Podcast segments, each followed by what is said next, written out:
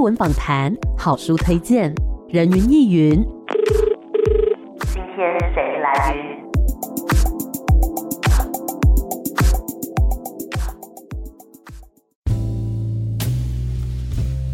人云亦云，今天我来云。今天呢，人云亦云的这位来宾，实不相瞒，我跟他认识应该有十年喽。然后你知道我们上一次聊天什么时候吗？我特别倒回去看我们的对话记录，是二零一四年。那时候还问他说：“哎、欸，我可不可以跟你换那个值班的日子？”超瞎的。我们其实是在大学的时候就认识，然后大学的时候呢，我就知道说：“哎、欸，这个人很会写字，就是很有这种文采啦。”但不知道说。说哇，原来这么会写，我只知道他很会唱歌而已，不想要说，哎、欸，原来他其实就是在文学这方面真的是有他的见解跟造诣的。我们今天很开心要跟大家来推荐一本书，就是九歌出版社所出版的《点火》，欢迎作者张环义。嗨，大家好，Amy 好。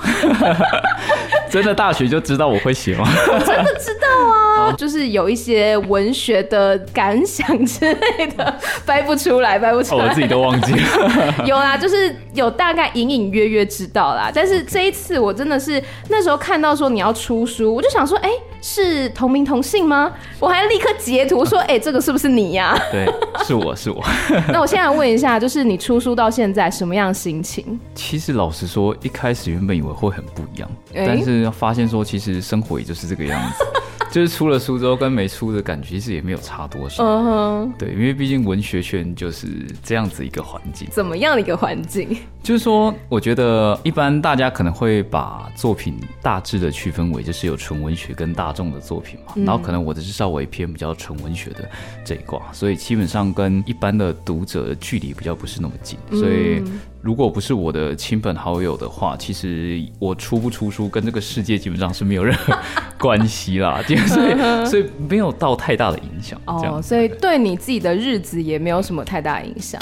对啊，没有哎，就是出完之后就有时候就是饭还是要吃啊。对啊，而且也不太会一直回去翻自己的书，你知道。就出了之后就把它放旁边这样子。了解。那我们要先来跟大家介绍一下这一本《点火》，你整个的作品概念还有它的架构是怎么样的呢？其实，在这本书里面，我采用了一个我自己蛮喜欢的一个设计，就是所谓的短篇连作。就是说，它虽然各自是可以把它看作是独立成篇的短篇的小说作品，但是它总个里面还是有一个可以串接起所有短篇作品的一个线索或是叙事，所以也可以把它当做是一个比较没有那么紧密的长篇来看待。嗯哼，呃，举例来说的话，像是可能大家比较熟悉的吴明益老师的《天桥上的魔术师》，或是近期新人小说家四尾哲也的《子弹是雨声》，都可以视作是用这种短片连作设计的作品。那我的也是采取这样的方式来进行。嗯。哼，那里面在讲什么样子的主题呢？其实主题的话，有一个比较明确的题目，就是关于记忆 technique 的那个记忆。嗯，其实里面就是有各个类型的记忆，然后把舞台设定在台中。对。所以刚刚其实有讲到说，这每一篇当中，它虽然讲述的是不同的主题，但是它又有一些共同的关系，一个关键的物品或者说事件。那其中呢，比较具有关联性的就是这个金沙百货的大火嘛，这是真实发生的事件吗？对，这是二零零五年的时候，就是发生在台中的一场火灾。嗯哼，那这个火灾，它在这本小说里面是扮演一个什么样的角色呢？其实，如果要我个人来讲的话，我会把它形容为是一个洞或者是一个事件。不知道大家有没有看过一部电影叫做《听说桐岛退社了》？嗯嗯嗯，所以就有点像是里面就是有一个全校的风云人物叫桐岛，然后他退社了，然后这个事情呢，造成他旁边的人啊，还有很多同学的一个很大的一个影响。但是关于桐岛退社了，桐岛这个主角在整部电影里面其实是没有正面的现身过。嗯，那对我来说，金沙大火在这本小说里面也扮演的有点类似这样的角色，就是它是一个对我来说是启动一切叙事的一个关键。但是如果你在各个独立层面小说去看它的话，它又好像没有那么重要。嗯哼，对，所以是一个有点巧妙的一个位置，这样子。而且，因为其实这一场大火对于每一篇当中的那个主人公，感觉好像有点关系，但是有一些是，比如说我姐姐的谁，然后谁的谁有经历过那场大火，或者说那时候曾经有看过那场大火，跟他自己的切身关系可能没有那么的紧密。对，那时候有短篇连作这个设计，对我来说，它同时也是一个可以把不同视角跟位置并置在小说里面的一种装置。所以那时候确实就是也有想过，像刚才 Amy 提到的，就是可以透过这种方式来呈现出跟这场火灾不管是近还是远的一种距离。那刚刚黄英有提到说，这本书里面其实想到了很多的记忆嘛，有哪一些记忆？然后你是怎么样去挑选的呢？这本小说里面，坦白说，虽然讲是讲记，但是我自己在讲说这本小说描述什么记忆的时候，有些时候其实我是有点不太好意思的，不，因为就是真的自己下去写了跟研究之后，就会发现说，哦，这些记忆跟我写东西啊，其实我还是没有办法很准确或是完实的去传递出，就是这个记忆它的可能一个如实的面貌，我就只能尽可能去捕捉它的某些片段，嗯哼，所以，所以我也不敢说我自己描写的多么的忠实。但是至少在主题上的话，我自己这本小说里面描写的题目有包括像是活字印刷、国术、disco，可能一部分的电竞、赛歌，跟可能比较隐晦的关于书写这个本身命题的描绘，嗯、大概是这些。还有西装哦，对对。对，我现在是看着书看的。对，还有西装采访。那你为什么会挑这些记忆呢？因为其实这个小说它的这个写作计划的缘起，是因为我在二零一九年的时候获得了文化部的一个青年创作补助。嗯，所以那时候在构思的时候，我一开始就是以整本书的这个形式下去构思我的小说怎么写的。嗯，然后那时候在构思的时候，就特别就是想说我可以趁机来认识一下台中，或者把一些台中历史的东西写进去。嗯，所以一开始在挑选记忆的时候。有特别 focus 在说跟台中自己的历史相关，哦，是，但是后来就是有一点放飞自我，所以也没有全部相关。后来就是有点像是，我觉得我对这好有兴趣，我就来想说来写一下，哦，比较任性一点。那就是因为每一个记忆，它都是会有自己比较独到的技术嘛。你是怎么样去认识这一些比较专业的部分，然后怎么样去传达给读者呢？其实讲起来也是有点不太好意思，因为就是有点像是 说不好意思，有点像说你在问历史系或是文学系的人在写论文的时候研究方法是什么，然后我们大概都只能说、啊、哦，这是文献搜集法那、uh 种感觉。就是我就是大量的去阅读可能相关的一些文献或者是影视的作品。嗯、那如果真的要稍微可以分享一点我自己在收集这些素材的心法的话。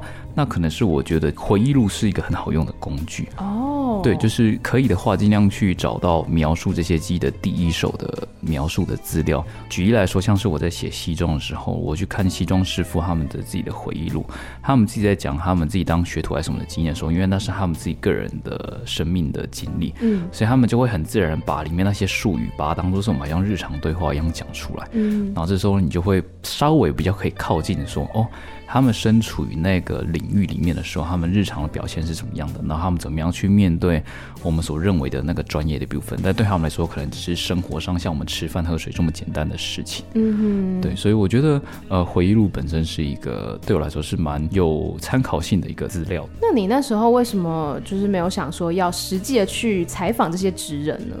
其实也有访问过几位，只是因为刚好那时候我在写的时候刚好是疫情最严重的时候，啊、所以我的采访计划就是完全的被打乱，嗯、我只能就是透过零星的采访来捕捉那面貌。但是是 对，如果要认真的写作的话，应该是要采访的。啊、对，但也没有办法，所以你那时候是有时间压力要交出这个作品，是不是？那时候老实说是有结案的压力的。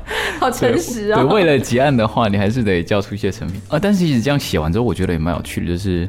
我觉得有访问的跟没访问的，嗯，它不一定在成品上就是呈现出比较好或者是比较不好，嗯，而是你自己在写的时候感觉会不一样，嗯嗯嗯，对，就是如果你有访问的话，比较踏实吗？一方面比较踏实，另一方面你也可以说你会比较容易去照着你访问的那个人的经历去走，嗯，所以你相较之下你会不自觉的去线索你的想象的一个范围，哦，对，所以我觉得是虽然这样讲好像你不负责任，但是是有好有坏的啦，的确是这样子啦，因为就。我们也不是说真的是去来宣扬这门技艺的技术啊什么，它其实还是有很多的文学性在里面的。对，但是要知道这一点，其实也花了我不少的时间。就是那时候在查资料的时候，其实很多时候会迷失在那些文献里面。嗯、要有一段时间，你必须回过头来去提醒自己说，我现在是在写小说，不是在做这些技艺的研究。哦，是，对，你不是在整理文献，你不是在帮他做什么技术的记录啊什么，你是在创作小说。对，我觉得这一点还蛮重要的。那要讲到就是整本书我，哎不能说是最喜欢，我最喜欢是另外一篇。好，就是 刚刚你忘记的那个技术，就是西装嘛。这个片名叫做《末代绅士》，我觉得比较特别是它的年代是设定在未来。对，为什么会把它设定在比较远的未来呢？嗯，因为其实那时候我在思考，就是我要写什么机的时候，其实。有一部分的初衷是为了要去算是跟现代很多流行的那种职人的这样的概念做一个对话。嗯，因为现在大家都会谈职人嘛，然后就认为说是具有专业技术的一些专家或人士。嗯，但是反过来说，当我们在讲技的时候，很多时候我们会把它直接连接到像是民俗或者需要保存的那些传统的艺术。所以我那时候在写的时候，我就想说，是不是有可能设想一种过于未来的记忆？然后它事实上目前还没有被承认为是一个职业。嗯，但是它也不是民俗。我们所思考从传统文化留下来的那些记忆，嗯，所以是透过这样子的初衷呢，那时候就想说，也许我可以来思考一下，在我们人类未来的时空里面，会有哪些东西是被认可的记忆？这样子。嗯，那你要不要介绍一下这篇《末代绅士》是在讲什么样子的故事内容呢？我设想了一个在二零五零年代附近的一个时空，然后在那个时空里面，基本上已经没有人在穿西装了，所以西装所谓的手工西装师傅成为了一个有点像是没落的，已经完全没有人在做的一个职业。嗯，那我就是在描述说，在那个年代里面，手工西装师傅因为已经没有人穿西装，所以他们反倒替机器人做起了西装。嗯，去描述这个他的心路历程的转变，跟他目前对于所谓的西装产业在二零五零年代的一个想象。对，那整篇小说是透过一个类似访谈的形式来进行，也算是我个人在写作上的一个尝试。那机器人在这一篇小说里面，它是扮演一个什么样的角色呢？因为我自己对于机器人想象没有那么的天马行空，嗯哼。但是我觉得机器人它是一个很有趣的，就是我们一方面仿制人类的形样来，嗯，设计一个关于超智慧的科技体的一个样貌。但是对于机器人，我们也看过，在很多科幻电影或小说里面看到，就是也许在不远的未来，我们也会开始去思考，机器人是不是也要有他们的生命的法案，嗯，或是是不是应该把它视作一个生命体，或者是把它当做一个有权利的个体，嗯哼。所以我觉得他在这本小说里面，他扮演的事实上是我们人类对于生命的一种想象的折射，就是对于非人物种，我们还可以有怎么样的想象，或是对于这种类似人的形体。我们应该怎么样去面对它？嗯，是有点类似这样的一种折影的角色吧，我想。对啊，因为会穿衣服的话，就感觉是我们至少尊重它是一个生命嘛，不管今天是人或者是说宠物，对，我们可能都会就是帮他穿衣服之类。那假设说机器人它只是一个。服务于我们的科技体的话，为什么要让他们穿衣服呢？我觉得这就是一个可以去思考的点。嗯、对，所以那时候也会觉得说，设计一个这样的情景好像蛮有趣，就是去想象未来的人类社会可能会有怎么样的光景。那你觉得未来真的会变成这样子吗？就大家要开始就不穿衣服，穿一些那种就是很科技的东西之类的？我觉得蛮有可能的，因为现在我觉得社会就是真的是太难想象。但是很丑哎、欸，就是如果他都穿一些那种科技的衣服。然后纯粹只是论功能性的话，没有在在意它美观的话，就很丑啊。我觉得那时候搞不好，也许时尚那时候就会觉得说，哦，那才是真正的 fashion。对对，这有可能，就是审美也是跟随着我们的技术还有观念不断的在改变跟更迭的。对，如果到那时候我们还觉得那样很丑，我们就会成为就是一些食古不化的老人，跟不上流行的人。好，我们先稍微休息一下，待会再继续回到人云亦云。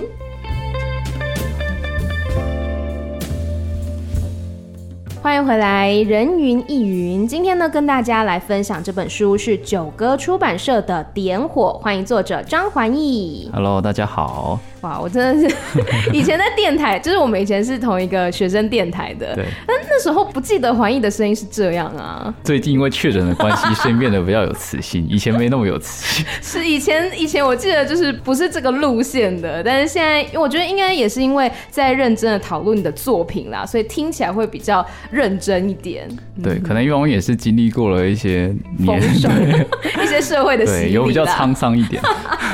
好，我们这次呢跟大家聊的这个作品叫做《点火》，那里面其实谈论到了很多的记忆。那其实除了说是那个 technique，就是技术的那种记忆之外，同时也是跟 memory 这个记忆有关系的。那我比较好奇的是，就是你每一篇有一些可能是以第一人称，有些第二人称，有些第三人称，或是以名字来书写，以不同人称来书写每一篇的用意是什么呢？那时候主要是想要。呈现出一种不同的距离感。嗯，因为对我来说，第一人称的话，啊、呃，它比较像是一种引渡的装置，就是读者可以随着作者设定的一个第一人称的一个叙事观点，去进入到他所经历到的一个有限的事件里面。那使用第三人称的时候，我可以拉开来做一些可能是客观的世界的描述，嗯，或者是我可以用一个有限的第三人称观点来表现出一种好像比较冷酷或是客观节制的感觉。所以对我来说，采用不同的人称在小说里面，它可以呃有效的帮助我去呈现出不同的感觉跟位置。嗯哼，所以你觉得你有达到这个效果吗？这个由我自己来讲就不太那么恰当，我希望有，但是可能没有到那么的。就是自己不敢说自己有多完美，但是就是我算是我自己的一个尝试，这样。嗯哼。然后其实，在书中呢，有一些人名是重复的，比如说查理，嗯、然后还有有一个女生的名字，我突然忘记了。小茹。小茹，对对对对对。为什么就是这些人名，他感觉是好像共用的呢？回应到我们前面所说，就是这本小说主要是采取一个短篇连作的设计，所以会希望说各篇小说之间有彼此有一些关联性，嗯，可能不。不只是透过金沙大火把所有的小说串在一起。我也会觉得，如果可以让小说里面的人物产生一些有机的互动或是连接的话，好像也蛮有趣的。嗯哼。所以那时候就是主要是采用一个两两一组的方式，让读者阅读的时候会有一种读到彩蛋的感觉。对对，就这本小说里面出现人物，哎，在下一本他可能用另外一个身份或是另外一个角度来出现。对。所以同样的人名，他未必是同一个人喽。嗯，至少在我这本小说里面是同一个人。查理也是吗？对，就是在里面有机器人嘛。我要再读一遍。哎、欸，我一直把它想成就是不同的人呢。嗯，所以查理是同一个人。OK，好，我要我要再回去读一遍。对，像是一个小小的彩蛋啊。但是就是如果没有发现，把它当做独立的作品，我觉得也 OK。但我觉得这样很有趣啊。就是我本来设想是这样子的一个形式，但你这样子诠释之后，我才觉得说，哎、欸，原来还可以从这个角度去解读。那你再重读一次，那就会有另外一个味道的感觉。因为我自己是很喜欢读短篇小说嘛，嗯，然后有时候读的时候就会觉得，就读一成篇实在是，就是看完一篇之后，你就不太会有继续看下一篇的动力，嗯，就是没有像长篇小说有一个紧凑的情节连接在一起。所以对我来说，这是一个折中的方案，嗯，对，就是在长篇跟短篇之间找到一个可以连接，但是又对我来说不那么长的一个方式，有点像是下集预告的感觉，引诱大家再读一篇呢，啊，再读一篇的感觉。对对对，但这方面。是没有做出来，是没有做到预告这种等级。那就是整本书有主要的是八篇，那你最喜欢的是哪一篇呢？我自己个人最喜欢的话，其实我之前答得出来吗？因为你知道，我每次问作者这个问题，他们都会很为难。我只有遇过少数几个可以立刻告诉我说：“哦，其实蛮讨厌某几篇的。”我有一篇是特别喜欢，这样你可以立刻答吗？我其实之前遇过类似这样的问题，我是基本上是不答的，真的会很为难。但是想说，今天既然是守在那边，是不是正大之声的朋友的这个询问的话，硬要答，硬要对，我是今天是以朋友的身份回答。最喜欢的、最讨厌的不要讲了，不要不要，最喜欢的就好。我自己最喜欢的是最后一篇《致亲爱的读者》啊，对，因为对我来说，我自己在写小说的时候，我自己会有一个。节制的态度在，就是，呃，对不起，我要讲一些烂梗。讲到节制，就想到我们的大学 对，帅哦，帅哦，节制，节制。如果你有在听的话，好，继续。因为我在写小说的时候，基本上会特别的去节制可能小说里面对话的一些情绪或者是情感。嗯、但是对我来说，《致亲爱读者》这篇可以说是我这本里面最抒情的一篇。嗯，对，就是我把一些防止滥情的这些保险栓啊什么的安全阀都先放到一边。这篇我就是觉得好，我就是。要尽可能的来写我自己抒情的部分，所以就是写的很开心。嗯、我不知道读者读的开不开心，但我自己是蛮喜欢的。我也很喜欢这一篇，尤其是最后两页，我那时候还特别拍起来放在我的那个现实动态，因为我觉得最后两页那个 tempo 读起来真的是会让我有点喘不过气，而且又是想象在那样的一个场景当中。然后你跟另外一个人哈，大家自己去读啦。就是你跟那个人的对话，一层一层的情绪堆加，我就觉得哇，是很过瘾。我后来来回看了好几遍。哇，真的谢谢，我自己也很喜欢。对，自己讲。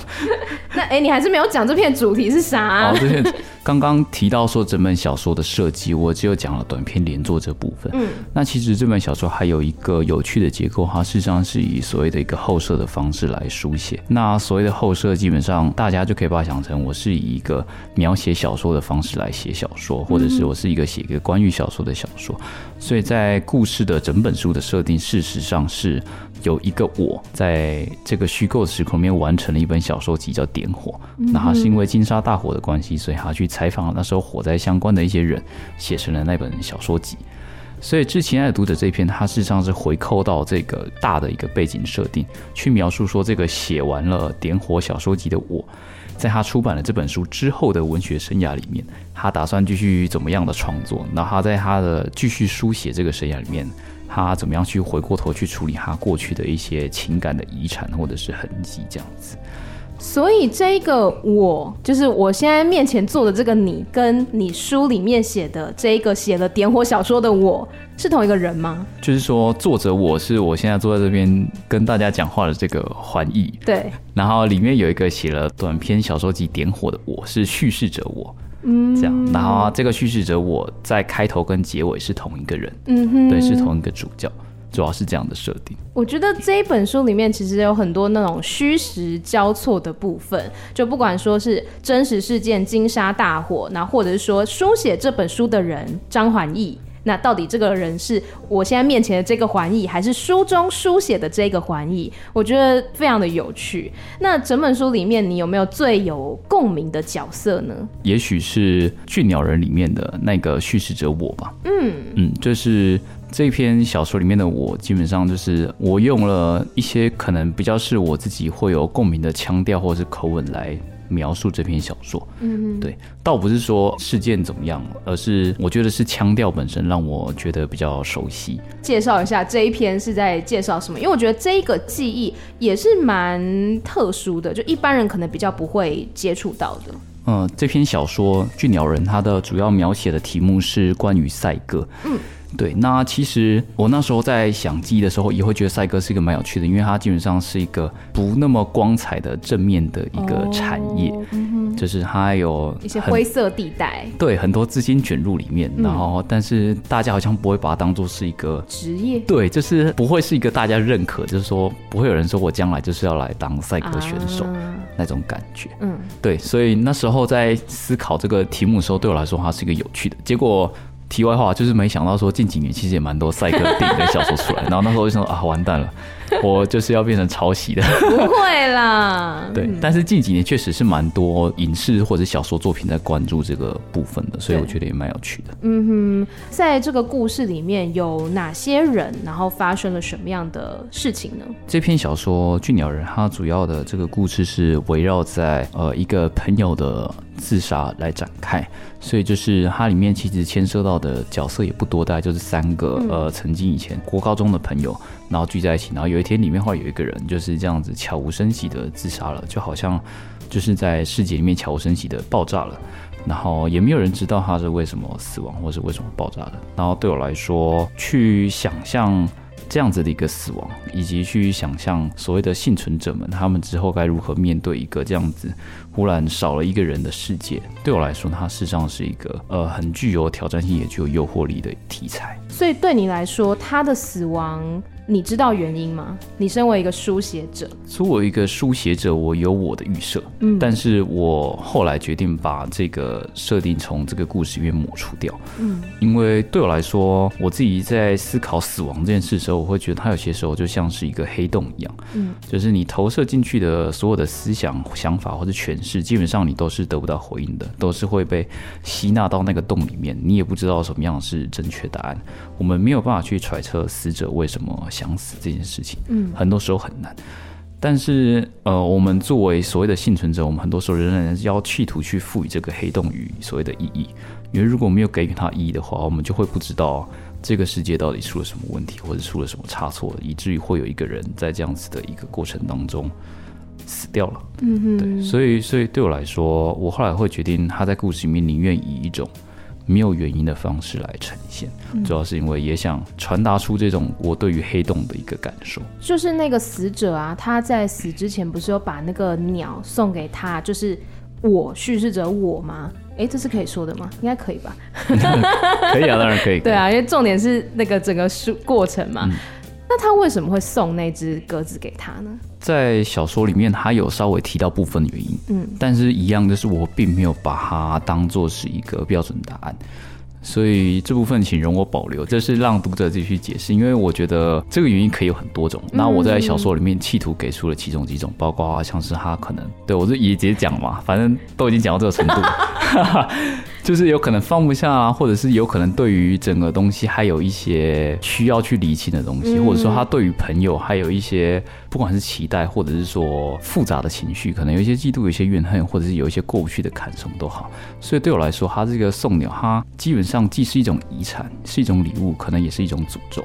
它实际上是一个多层意义交杂的一种馈赠，因为礼物本身它本身就是有把自己多余的或者是不要的东西给出去的这样子这个意涵。嗯，所以我觉得他在里面的，我希望他的意向是复杂的。我很喜欢你这个说法，因为我本来也觉得说他是送他这只鸟，送他一个礼物，嗯、但我觉得我喜欢你说也是一个诅咒的感觉，嗯、好像他没有办法去摆脱这件事情，嗯、就算他有办法摆脱那只鸟的形体好了，但是他永远没有办法摆脱他的好朋友死亡这件事情。嗯嗯嗯，所以大家可以自己去。品味一下这一篇作品是在讲些什么样的故事？哎，那我也可以反问主持人问题吗？好啊，好可怕哦！就是刚刚有提到，就是说《末代绅士》不是你最喜欢的篇章，那我也很好奇，就是 Amy 在整篇小说里面最喜欢哪一篇？我喜欢少年阿仁师，因为我觉得很有趣，哎，真的很有趣，很像在看乡野小说，哎，就是很有戏说台湾的感觉。这样这样讲你会开心吗？就是场景啦，我说那个场景刻画的很生动。好，还是要介绍一下这一篇在讲什么呢？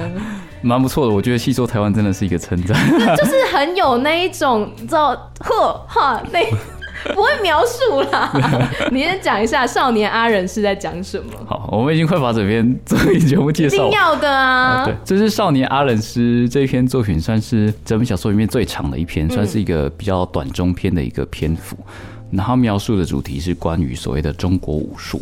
呃，他描述的是一个在民国初年里面，关于台湾遇到所谓的四九年之后，随着国民党政府军队来台的这些所谓的武术跟权势的时候的一种武术的互动过程。嗯，所以也涉及到当时候台湾的一些历史的文化或者一些事件这样子。这个是算是他的背景嘛？但是他又跟后面那一篇就是《致亲爱的读者》是有关联的，对不对？他这两篇是怎么样互动的呢？就是我刚刚有提到，就是我在这篇小说里面虚构了一个我来写了一个虚构的小说集，叫《点火》。嗯，然后在《少年阿忍师》这篇，事实上已经是这个我完成了点火之后的时间了。对，所以他在写《致亲爱读者》这篇的时候，事实上是他完成了所谓的点火小说集之后，他才来去采访他以前社团的一个老师，这是他的背景，所以他会跟后面的《致亲爱读者》有关系，是因为在《少年二十》里面的这个采访者我。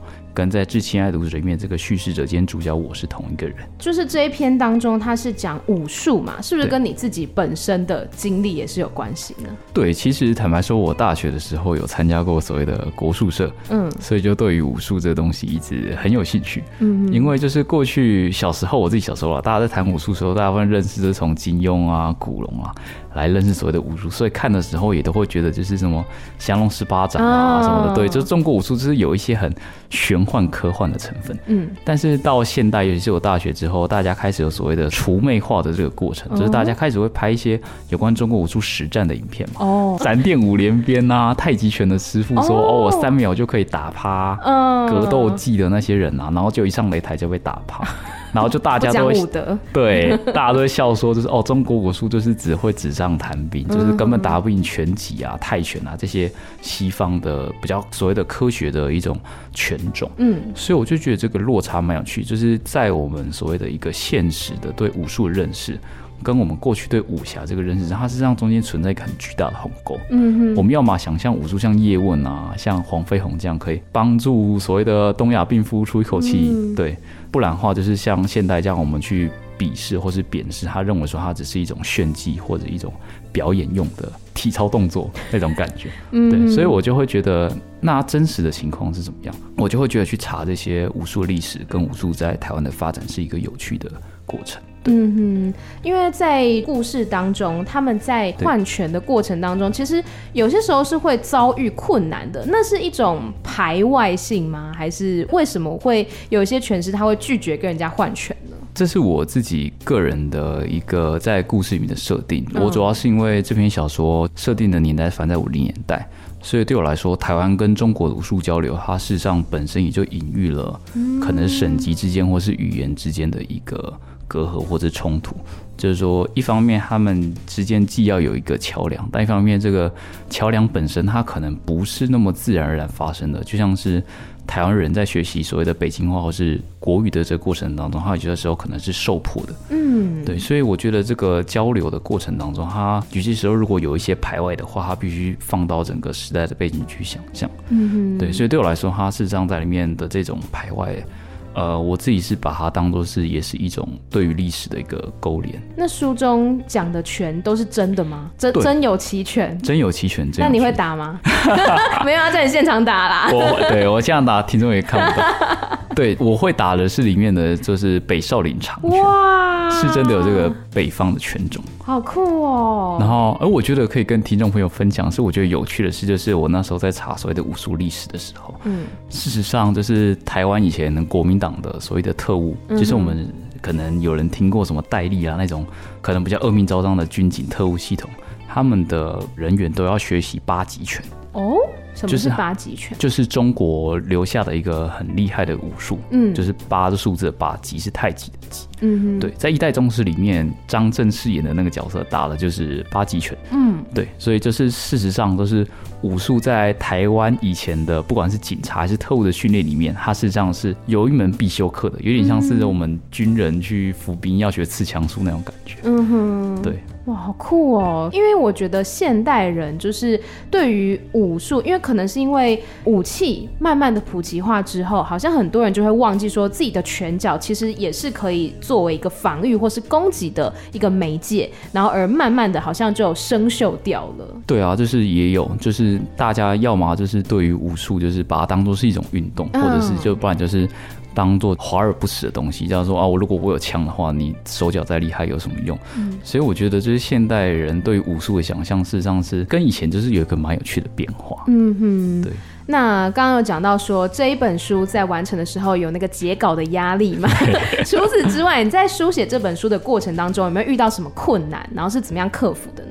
我觉得最困难就是刚刚提到，就是我因为疫情的关系，我没有办法直接去访问很多访问者。嗯，对，所以很多时候我只能透过一个比较迂回的方式去了解我不了解那些记忆的内容。嗯哼，对，就我觉得这可能是我在里面遇到最大的困难。嗯，对，然后再来就是因为。在描写这些记忆过程当中，我觉得自己会内心有一些伦理的包袱。所以伦理包袱就是说，我会觉得说，呃，我真的有这个资格去描述，或者是去所谓的有点进行这个代言的动作吧？或我我写的这些记忆的内容，它事实上跟所谓的一个现实的过程还是有一个距离。我就会不断的有这样的一个自我质疑的过程。嗯，对。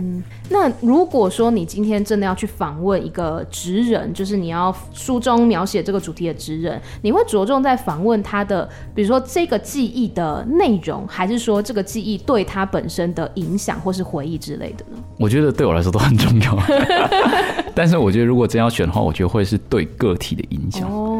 因为毕竟就是回过头来，我们毕竟写的还是小说，是关于人的故事，嗯，所以如果只是去描写，虽然我自己很喜欢看那些小说里面无用的细节，就是我很喜欢看那小说里面跟剧情无关，但是就是为了去描述、营造一个现场感跟世界观的时候，所描述那些细节。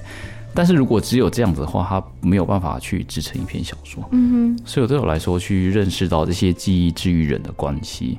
可能还是我这本书一个主要关怀的主题之一吧。嗯哼，那接下来呢，要进入到我们的朗读环节了。你是不是没有带书？对，我借你，我借你。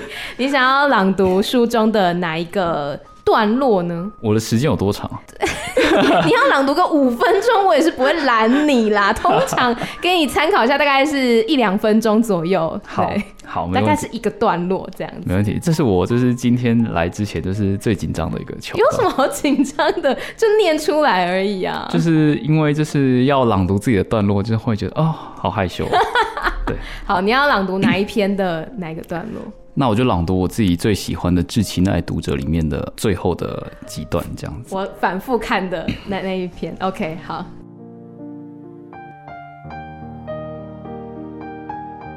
查理，我说，却发现自己无法再说下去。看着你三十岁的侧脸，在这一刻，在堵塞的车流之中，告诉或不告诉你，知道或不知道你的回答，究竟有什么意义呢？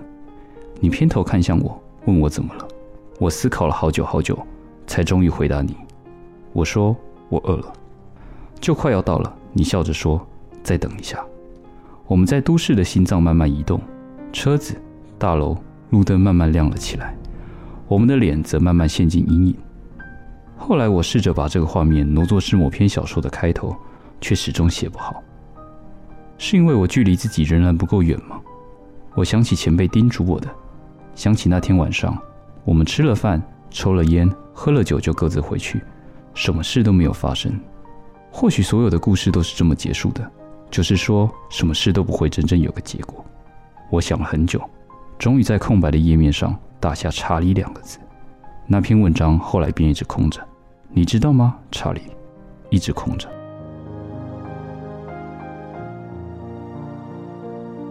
发表一下对于这个段落的。感想吗？如他所写，这部分没有办法再有更多感想。这已经是我能做出最抒情的表演了。嗯，我觉得就是因为你刚刚讲说你设定的查理是。就同一个人嘛，所以我我觉得我要回去再看一下《末代绅士》里面的查理，跟最后《致亲爱的读者》里面的查理，到底有什么样子的连结？对，也小小的提供一下线索，就是中间有一个串联桥段，可能在街记里面。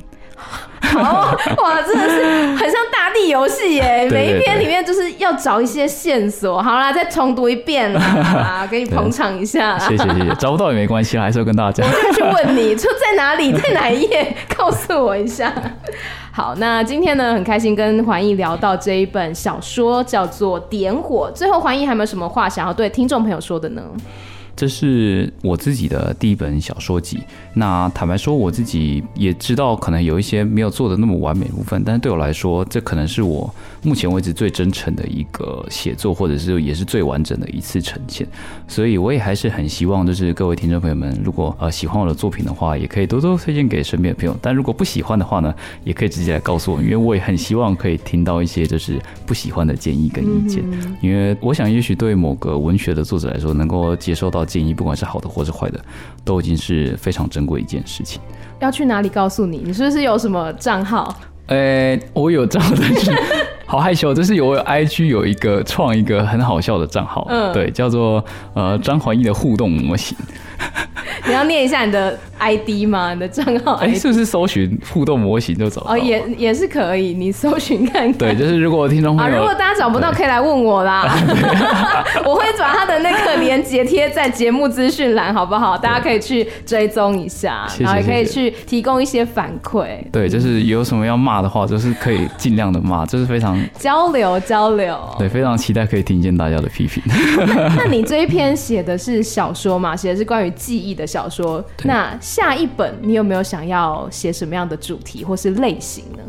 嗯，我自己现在还没有一个很完整计划，但是如果有下一本的写作的计划的话，我现在是蛮想写散文的哦，或者是长篇的小说，嗯、就是科幻一点的小说，这样，嗯，就是会希望每一本书都有跳出自己的一个舒适圈这样子的感觉。那我们就期待啦，对，我也期待可以用下一本书再来上一次人云亦云，一定要的，一定要的。那我们今天呢，非常感谢张怀义带来这本小说《点火》，谢谢环。